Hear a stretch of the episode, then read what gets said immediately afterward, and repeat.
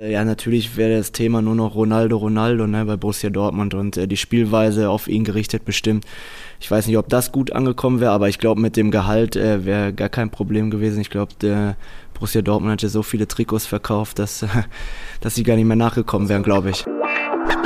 Viertelstunde Fußball, der Podcast mit Kevin Großkreuz und Corny Küpper, euer wöchentlicher Audiosnack für zwischendurch. Moin zusammen. Kevin und ich sitzen hier gerade schon im Wohnzimmer und quatschen so ein bisschen über den dritten Spieltag. Und ich würde vorschlagen, komm, wir machen es einfach direkt zu Beginn, dann hast du es hinter dir. Äh, es läuft die 89. Minute. Borussia Dortmund führt mit 2 zu 0 gegen Werder Bremen, gegen einen Aufsteiger. Und eigentlich kann nichts mehr anbrennen. Der Rest ist Geschichte. Kevin, wo hast du diese denkwürdige Schlussphase gesehen? Ich war im Stadion und äh, ja, als äh, das Spiel abgepfiffen wurde, äh, saß ich auch erstmal eine halbe Stunde da und hab, dachte, ich wäre im Traum, weil ja, sowas habe ich auch noch nie erlebt und äh, ja, im Endeffekt äh, kann man sagen, es war verdient für Werder Bremen, weil Borussia Dortmund kein gutes Spiel gemacht hat.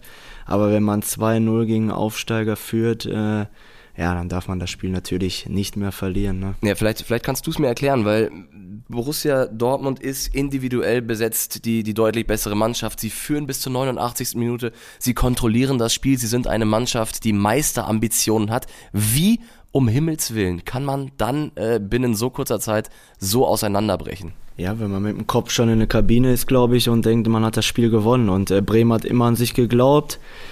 Und äh, wie, wie ich gesagt habe, haben ein gutes Spiel gemacht und äh, ja, und dann haben sie es umgebogen äh, durch individuelle Fehler auch von Dortmund, aber äh, ja, Bremen hat sich das völlig verdient. Und äh, wenn man deutscher Meister werden will, darf sowas natürlich nicht passieren. So, jetzt können wir wieder drüber sprechen, dass Leipzig nicht gewonnen hat, Leverkusen wieder verloren hat, ähm, die Bayern 7 zu 0 gewonnen haben. Wir können jede Woche wieder sagen, dass die Meisterschaft äh, vielleicht sogar jetzt schon entschieden ist.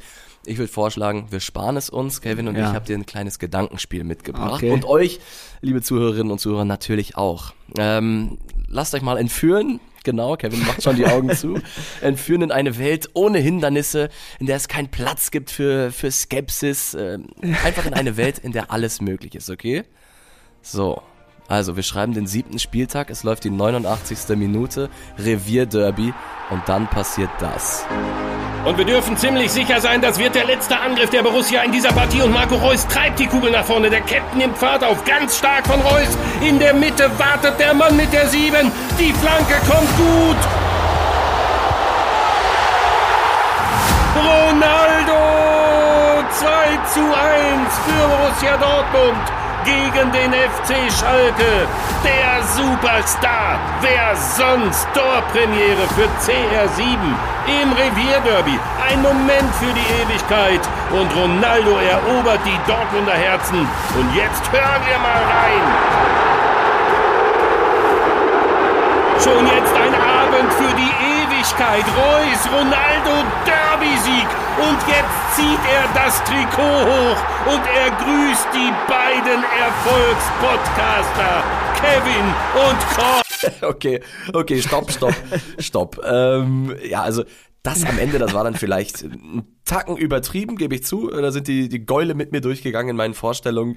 Danke an Papa für den mega emotionsgeladenen Fantasy-Kommentar gerade über CR7. Und Kevin, ey, bis zum Tor hatte das doch so ein, so ein bisschen was Wahrhaftiges, oder? Also Ronaldo trifft für den BVB.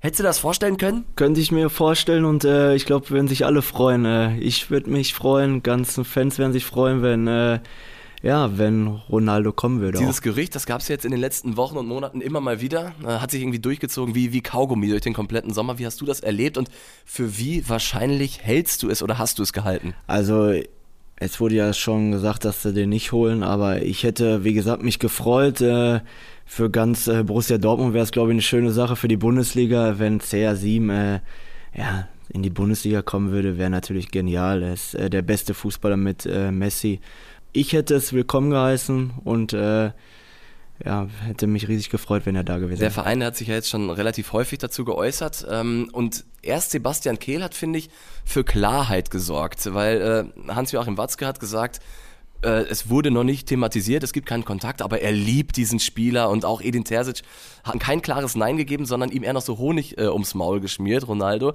Ich glaube auch, dass so in der Chefetage man das ganz gerne gesehen hätte und dass es vielleicht sogar wirklich im Raum stand. Vielleicht jetzt nicht bei 90 Prozent, aber vielleicht so drei, vier Prozentpunkte wäre das schon möglich gewesen. Glaube ich auch, sonst hätten sie das direkt dementiert und äh, haben sie nicht getan. Und äh, vielleicht hatten sie sogar Gespräche, wer weiß, man weiß es ja nicht. Aber äh, ja, jetzt äh, hat äh, Sebastian Kilian Machtwort gesprochen und äh, er wird wohl leider nicht kommen. Eines der großen Argumente gegen ihn war häufig sein Gehalt. Ähm, gehen wir mal davon aus, dass Ronaldo bereit gewesen wäre, auf einiges zu verzichten.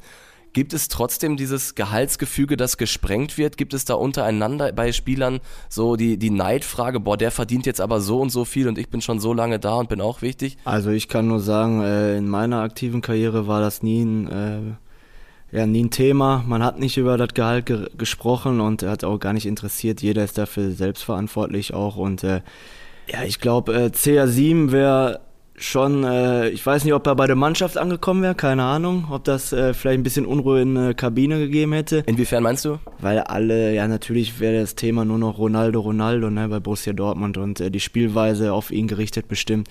Ich weiß nicht, ob das gut angekommen wäre, aber ich glaube, mit dem Gehalt äh, wäre gar kein Problem gewesen. Ich glaube, der Borussia Dortmund hätte so viele Trikots verkauft, dass, dass sie gar nicht mehr nachgekommen wären, glaube ich. Das glaube ich tatsächlich auch. Ähm, und Ronaldo hat ja bei Manchester beispielsweise auch hier und da mal so eine krumme Nummer abgezogen, dass er schon gegangen ist während des Spiels, hat es nicht mehr für nötig gehalten, die 90 Minuten zu bleiben.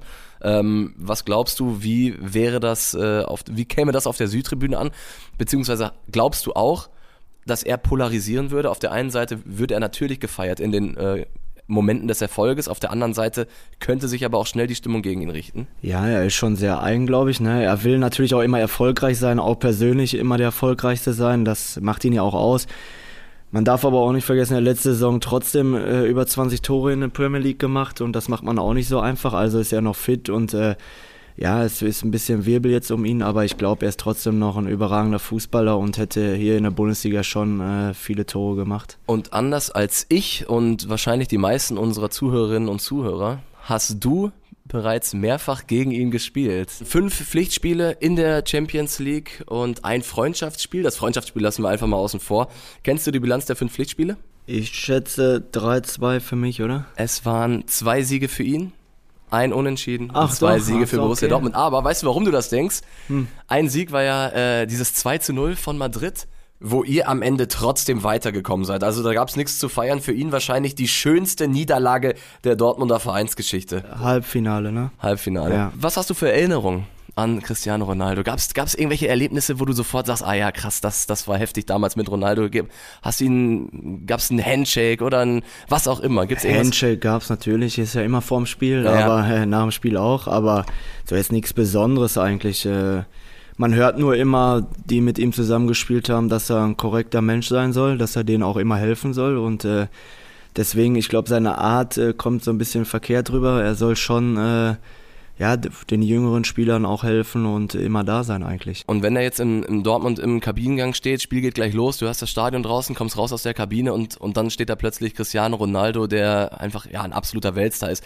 Hast du dann, ist dann sofort ist das warm in der Leistengegend, weil du direkt in eine Hose machst, oder bist du dann eher doppelt motiviert, weil du sagst, komm, ich will den am liebsten jetzt schon rausgrätschen, irgendwas macht der doch mit einem. Ja, man hat natürlich Respekt, aber äh, ich hatte nie Angst auf dem Platz. Äh, ist so einfach nur geil, wenn man äh, im Stadion aufläuft und äh, Cristiano Ronaldo abgrätscht und das ganze Stadion feiert dich. Ich glaube, es gibt doch nichts Schöneres und deswegen äh, ja, war ich immer heiß gegen ihn. Und ich glaube auch, äh, Lukas Piszczek hat ja öfter gegen ihn gespielt ja. und der hat ihn schon oft äh, aus dem Spiel genommen auch. Schön abgekocht, wurde dafür auch regelmäßig gefeiert.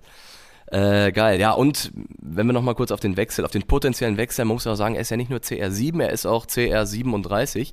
Er saß jetzt auch bei Menus Sieg gegen Liverpool 90 Minuten auf der Bank, also er hat da keine Rolle gespielt bei Ten Hag und äh, ja, ich kann mir vorstellen, dass das für Borussia Dortmund natürlich dann auch mit Prestige zu tun hätte, aber jetzt so eine sportliche Lösung auf Dauer wäre das nicht gewesen, oder? Ja, ich weiß nicht, äh, der ist ja topfit, ne? Der könnte vielleicht auch noch zwei, Meinst drei du? Jahre, ja. Ich, ich finde den schon fit und äh, er tut ja alles für seinen Körper, das sieht man ja und äh, er hat in allen Ländern, glaube ich, also besten äh, Ligen in Europa hat er alle Titel geholt. Ich glaube, es fehlt nur noch Deutschland und äh, deswegen will, hätte das eigentlich gepasst. Okay, wir, wir warten das trotzdem mal gespannt ab, ähm, egal was, was Sebastian Kehl erzählt hat. ähm, wo wir über Alter reden, Kevin, ich habe mich total gewundert. Ich bin mal auf Transfermarkt gegangen und habe mir den TuS Bövinghausen mal genauer angeguckt.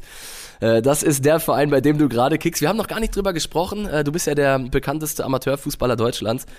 Und da ist mir aufgefallen, du bist einfach der älteste Mann im Kader. Ja, ich werde alt, ne? Ich bin 34, bin leider der Älteste. Ich, früher habe ich immer äh, ja, gedacht, guck dir den alten Sack an, äh, wenn äh, Sebastian Kehl oder so da gespielt hat oder Weinfeller. Und jetzt bist du Und jetzt da. bin ich das. Und äh, ja, äh, ich fühle mich aber noch ganz okay und äh, ich will den Jungs ein bisschen helfen und äh, das passt. Ja, Kevin, und ich muss auch sagen, da, da spürt man auch erstmal selbst, äh, wie man altert. Also wir sind ja eine Generation, äh, ihr wart die Stars in unserem Alter, äh, rund um Großkreuz, um Mats Hummels, um Thomas Müller. Äh, und, und wenn ich dann sehe, dass du der Älteste im Kader bist äh, aktuell, dann, dann, dann spüre ich quasi die, die Falten auf meiner Stirn.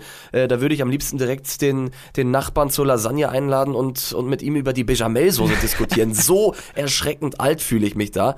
Ähm, aber trittst du auch als der erfahrene Mann auf dem Rasen auf? Suchst du dir so äh, die Jüngeren oder kommen die vielleicht auf dich zu, haben Fragen äh, und wollen so ein bisschen was von, von deiner äh, langjährigen Erfahrung abzapfen? Auf jeden Fall jetzt beim TuS Bövinghausen hundertprozentig. Äh, ist ja klar, ich komme von ganz oben. Äh, die Jungs äh, haben auch einige schon in der Oberliga oder Regionalliga gespielt, aber viele kommen auch von der unteren Ligen oder aus der A-Jugend und natürlich äh, schauen die auch auf mich und äh, da habe ich auch ein bisschen Verantwortung und äh, natürlich gebe ich denen auch Tipps und will denen helfen.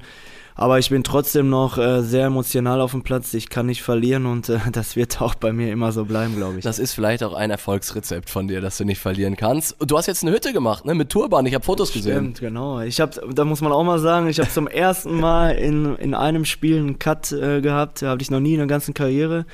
Das war das Stimmt, erste Mal. das wirkt auch sehr ungewohnt, dass Ja. du, also es gibt Bilder von Kevin, wie er so einen äh, Verband um den Kopf hat. Was, was passiert? Ich habe einen Stollen abbekommen auf dem Kopf und äh, hat sofort angefangen zu bluten. Aber Was, warst du zu tief oder eher zu hoch? kann man beides sagen. ne? Okay. Ich, aber äh, ja, und dann hat es ein bisschen geblutet äh, und dass das stoppt, hat er so ein Turban drum gemacht und deswegen, äh, ja, im Stadtderby, passgenau, habe ich sofort einen abbekommen und deswegen, äh, das passt schon. Und Hütte danach. Da, danach ist die Hütte gekommen von mir und äh, war ganz wichtig. Wir haben 70 Minuten Katastrophe gespielt.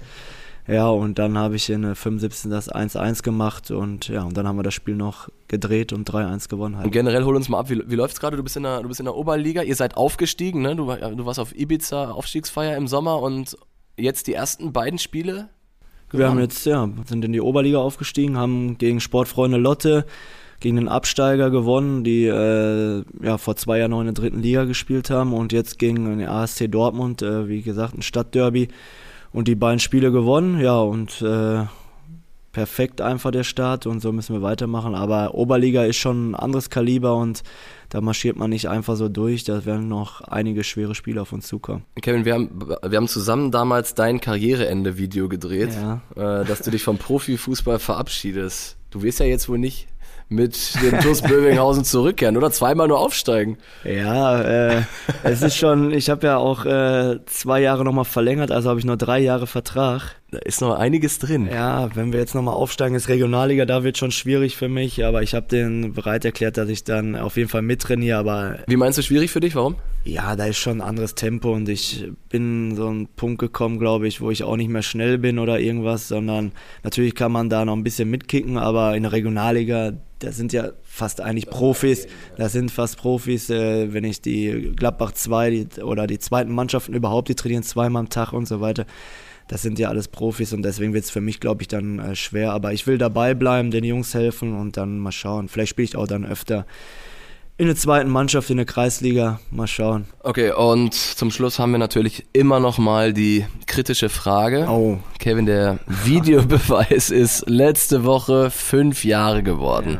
Hast du geschmückt hier zu Hause? Gab es Kuchen? Hast du gesungen oder hast du eher gesagt, boah, hau mir bloß ab mit dem Kevins, Kevins Tochter steht gerade hier.